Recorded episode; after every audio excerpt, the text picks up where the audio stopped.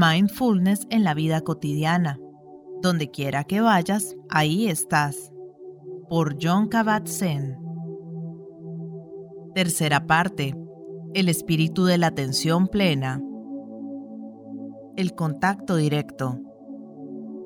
Todos llevamos a cuestas ideas e imágenes de realidad, frecuentemente generadas a partir de otras personas o de los cursos a los que hemos asistido, los libros que hemos leído o la televisión, la radio, los periódicos y la cultura en general, que nos proporcionan imágenes de cómo son las cosas y de lo que está ocurriendo.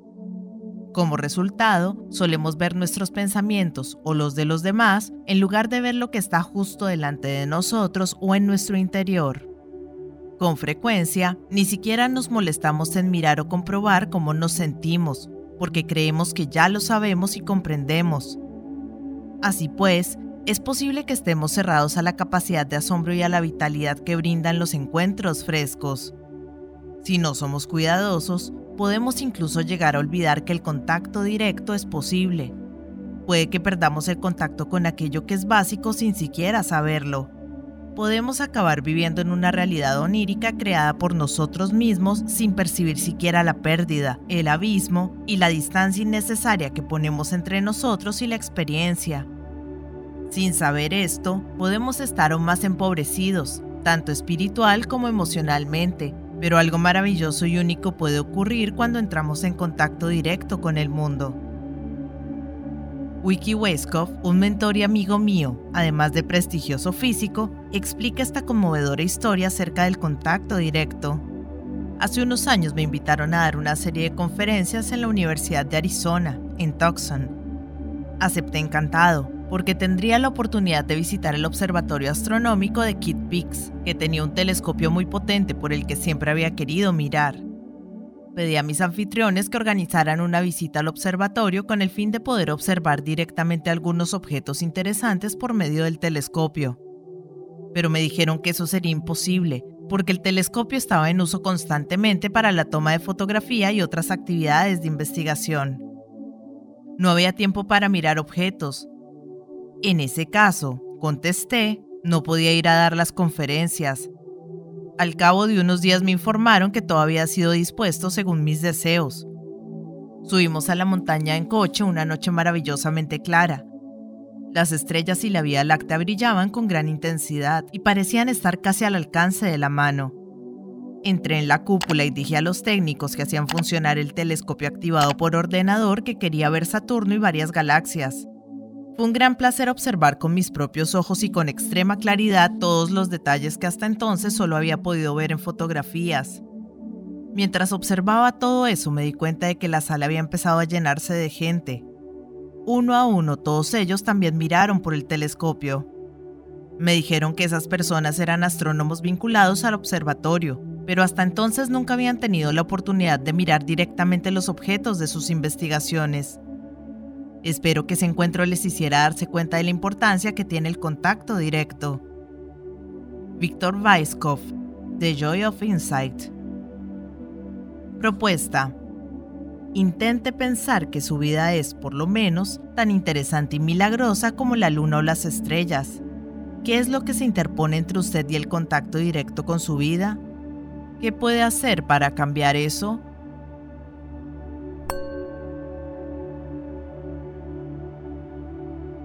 ¿Hay algo más que le gustaría contarme? Obviamente, el contacto directo es mínimo en la relación médico-paciente. Hacemos todo lo posible para ayudar a los estudiantes de medicina que comprendan la topología de este paisaje y a no huir de él aterrorizados porque implica a sus propios sentimientos como personas, y a comprender también la necesidad de escuchar de verdad y con empatía, de tratar a los pacientes como personas en lugar de como meras enfermedades que hay que resolver a modo de enigma y como oportunidades para hacer valer su opinión y ejercer el control. Hay muchas cosas que pueden obstaculizar el contacto directo. Muchos médicos carecen de formación formal en este ámbito de la medicina. No son conscientes de la crucial importancia que tienen una comunicación eficaz y una actitud curativa en el ámbito asistencial. Con demasiada frecuencia se olvidan de que están tratando personas y no solo enfermedades. y en realidad incluso puede ser imposible tratar bien una enfermedad si se excluye a la persona de la ecuación.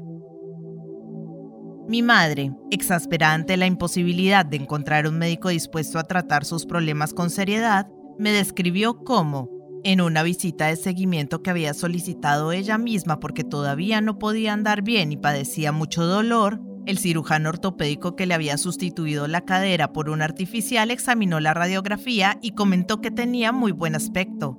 La palabra que utilizó fue espléndido. No hizo siquiera ningún intento de examinar la cadera y las piernas reales, en carne y hueso, ni de considerar su queja hasta que ella hubo insistido varias veces. E incluso entonces, el examen contaba poco. Las radiografías bastaban para convencerle de que mi madre no debería estar sintiendo dolor, pero el hecho es que lo tenía. Los médicos pueden ocultarse inconscientemente detrás de su trabajo, los instrumentos, los análisis clínicos y el vocabulario técnico. Pueden mostrarse reacios a entrar en contacto de forma demasiado directa con el paciente como persona completa, como un individuo que tiene pensamientos, temores, valores, preocupaciones y preguntas particulares y únicos, ya sean expresados o no expresados. Suelen dudar acerca de su capacidad para hacer esto, porque es un territorio muy inexplorado y potencialmente aterrador. En parte, esto puede deberse a que no están acostumbrados a observar sus propios pensamientos, temores, valores, preocupaciones y dudas, con lo cual los de otras personas pueden resultarles muy intimidantes. Puede ocurrir también que tengan la impresión de que carecen de tiempo para abrir estas compuertas o que tengan dudas acerca de si sabrán responder de una manera adecuada, pero lo que necesitan la mayoría de los pacientes es simplemente que les escuchen, que estén presentes para ellos, que se tomen en serio a la persona, no solo la enfermedad. Con esta finalidad, a los estudiantes de medicina de nuestra universidad les enseñamos, entre otras cosas, a hacer esta pregunta abierta al final de la visita médica. ¿Hay algo más que le gustaría contarme?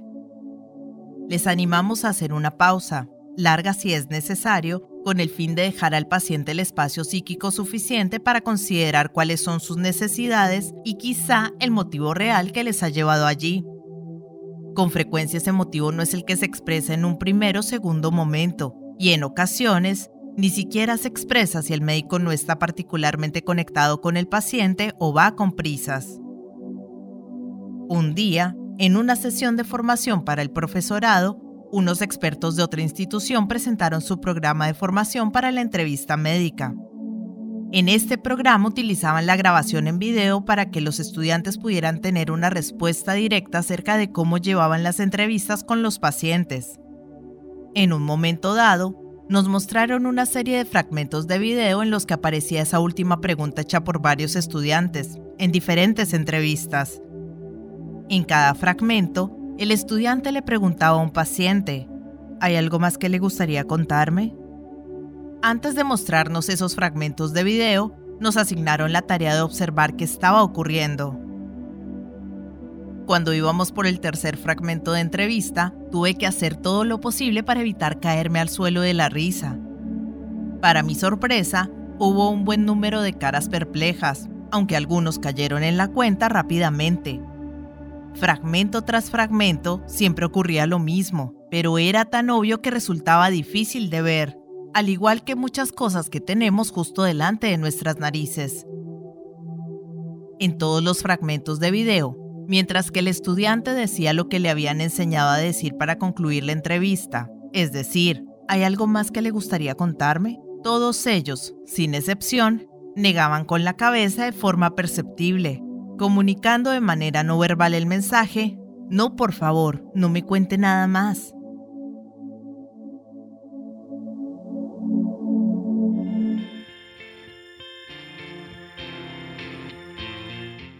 Hola gente, ¿cómo están?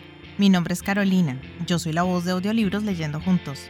Este es un hermoso proyecto que pretende poner un poco de buena vibra y felicidad allá afuera, acompañando a las personas en su cotidiano con diferentes tipos de lectura, desde aventura, suspenso, terror, cuentos para niños, autoayuda, meditaciones, en fin, lo que se les ocurra. Espero que hayan disfrutado el audio. Para mí es todo un honor que compartan su precioso tiempo conmigo. Y ya saben, abajo del audio siempre está la famosa y mágica cajita de descripción donde pueden encontrar cosas tan fascinantes como mis redes sociales. Si quieren comunicarse conmigo, si quieren dejarme un mensaje, si quieren preguntarme algo, sugerirme algo o si no les gustó y simplemente quieren quejarse, siéntanse libres de ir y expresarme todo lo que crean necesario. Pero si realmente les gustó el audio y me quieren apoyar, pueden pasarse por YouTube y seguirme y darle un me gusta a todo lo que disfruten. Ya si les caí súper bien, pueden dar una vueltica por Patreon, donde me pueden ayudar como las personas de apoyo y las personas incondicionales que por el valor de uno o dos cafecitos al mes me están apoyando un montón y me ayudan a seguir adelante. Y si vives en Argentina, te dejo los vínculos de Mercado Pago y de Cafecito. Por ahí también me puedes ayudar, si quieres. Quiero agradecerles el haber llegado hasta este momento del audio y espero que nos veamos pronto para pasar el rato leyendo juntos. Muchas gracias. Chao.